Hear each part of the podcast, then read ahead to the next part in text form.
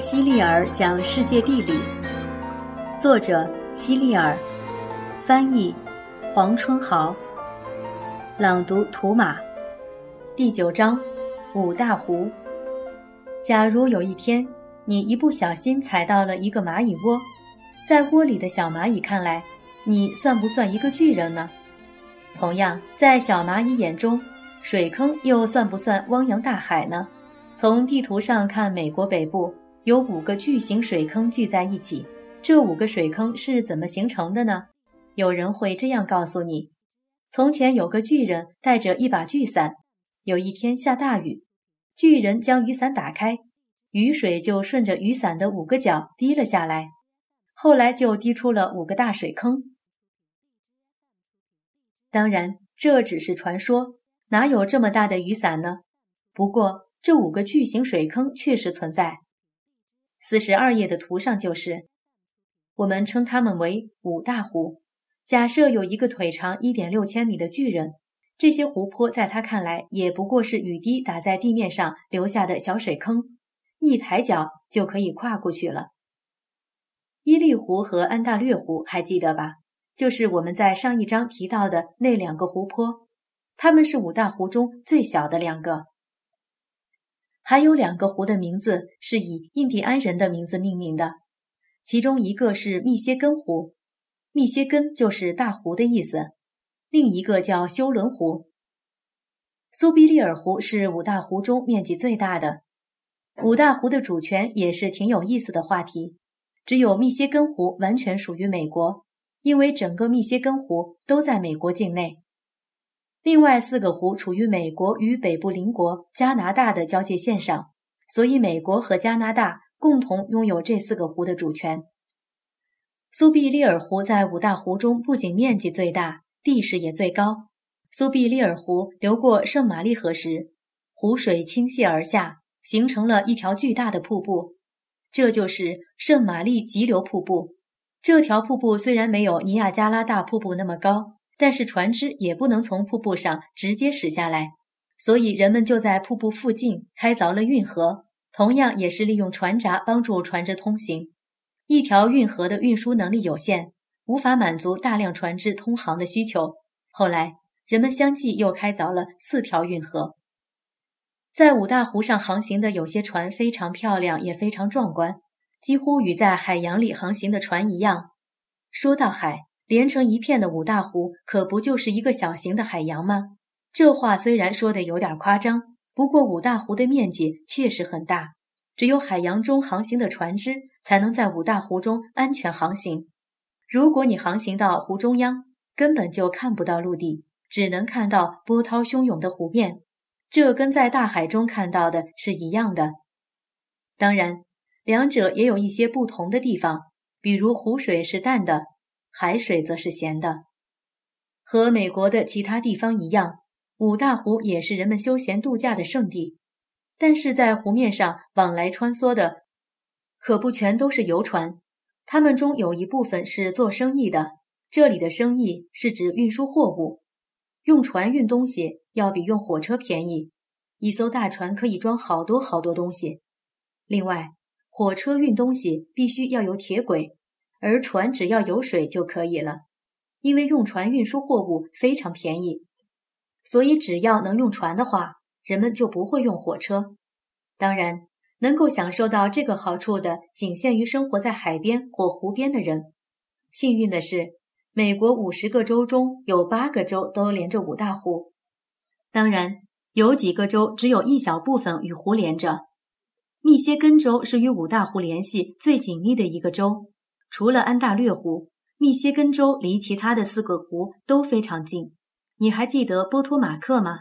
就是那些在波托马克河上做生意的印第安人，他们常年划着小独木舟，在河上来来往往，用自己暂不需要的东西去交换自己急需的东西。同样，以前生活在五大湖区的印第安人，也这样在湖面上忙碌着。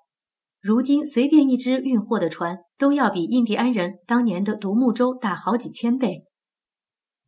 这些巨大的货船往返于湖的两端，在沿途港口卸下当地人需要的货物，再装上别的货物，继续前行。杜鲁斯位于苏必利尔湖的最西边，大多数货船都从这里起航。火车将杜鲁斯西部的小麦、附近矿区的铁矿运到杜鲁斯港口，借助港口的大型搬运机，把这些小麦和铁矿整箱整箱地搬上船。整个过程就像你在玩玩具火车时，用两根手指轻而易举地把火车上的玩具汽车卸下来一样。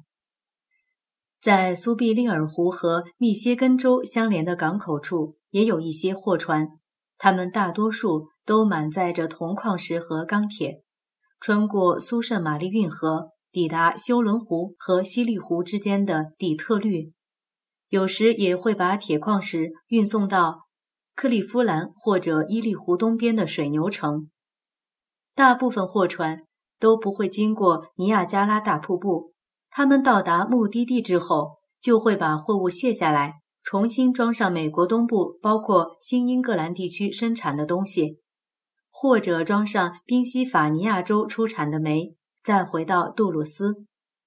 冬季，湖面上所有的货船都会停止航行，因为寒冷的天气会使湖面结上一层厚厚的冰。我家有一把古董椅子，在我出生之前，它就在我家了，现在依然还很结实。这把椅子是用离我们家一千六百千米远的密歇根州产的木材做的。很久很久以前，茂密的森林把密歇根州北部覆盖得严严实实。森林里大部分的树木都是做家具的好材料，家具生产也成了当地的支柱产业。在密歇根州有一个地方叫大吉流城，是美国的家具之城。那里生产的家具比世界上其他地方生产的都好。看看你家的家具吧，说不定就有大吉流程生产的呢。怎么看呢？只要你抬起家具，瞧瞧它底部的标志，凡是标有“大吉流程制造”，就能确定它是在大吉流程生产的了。现在，由于大量树木被砍伐，森林快不见了。这里生产家具用的木材也只能靠从其他国家进口了。在密歇根湖南端有两个州紧紧地挨在一起，像两个并肩趴在窗口向外张望的孩子。这两个州就是伊利诺伊州和印第安纳州，他们经常被合在一起，简称伊印。其中，利诺伊州拥有美国的第二大城市芝加哥。那里的铁路是全世界最繁忙的，因为大部分穿梭于美国的火车都会在芝加哥停靠。有些火车是从芝加哥出发，满载着乘客和货物，穿梭于美国各地。虽然世界上有各种各样的动物，但是人们通常只吃其中三种：牛、羊和猪。每年被美国人吃掉的动物多达好几百万头。为了满足人们生活的需要，芝加哥周围以及以及密歇根附近的州都饲养着大量的猪、牛和羊。饲养这么多动物需要大量的饲料。知道最好的饲料是什么吗？是玉米。吃了玉米之后，动物就能长得胖乎乎、圆滚滚了。在美国，很多州都种植玉米，其中爱奥瓦州是种植玉米最多的一个州。被人们称为“玉米州”，芝加哥饲养动物所需要的玉米，大部分都是从那里购买的。除了自己饲养动物外，芝加哥还从其他地方直接购买动物。在没有被屠宰之前，大部分动物会被关进牲口圈。芝加哥的肉类产品加工也很出名，人们把加工好的各种肉类产品装进冰库，通过火车和轮船运到别的地方。有些产品甚至还会出口到欧洲。有人称芝加哥是全世界的肉店。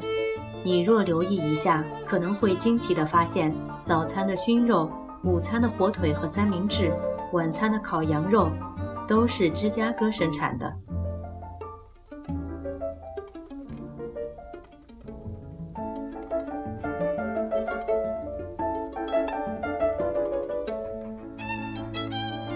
了。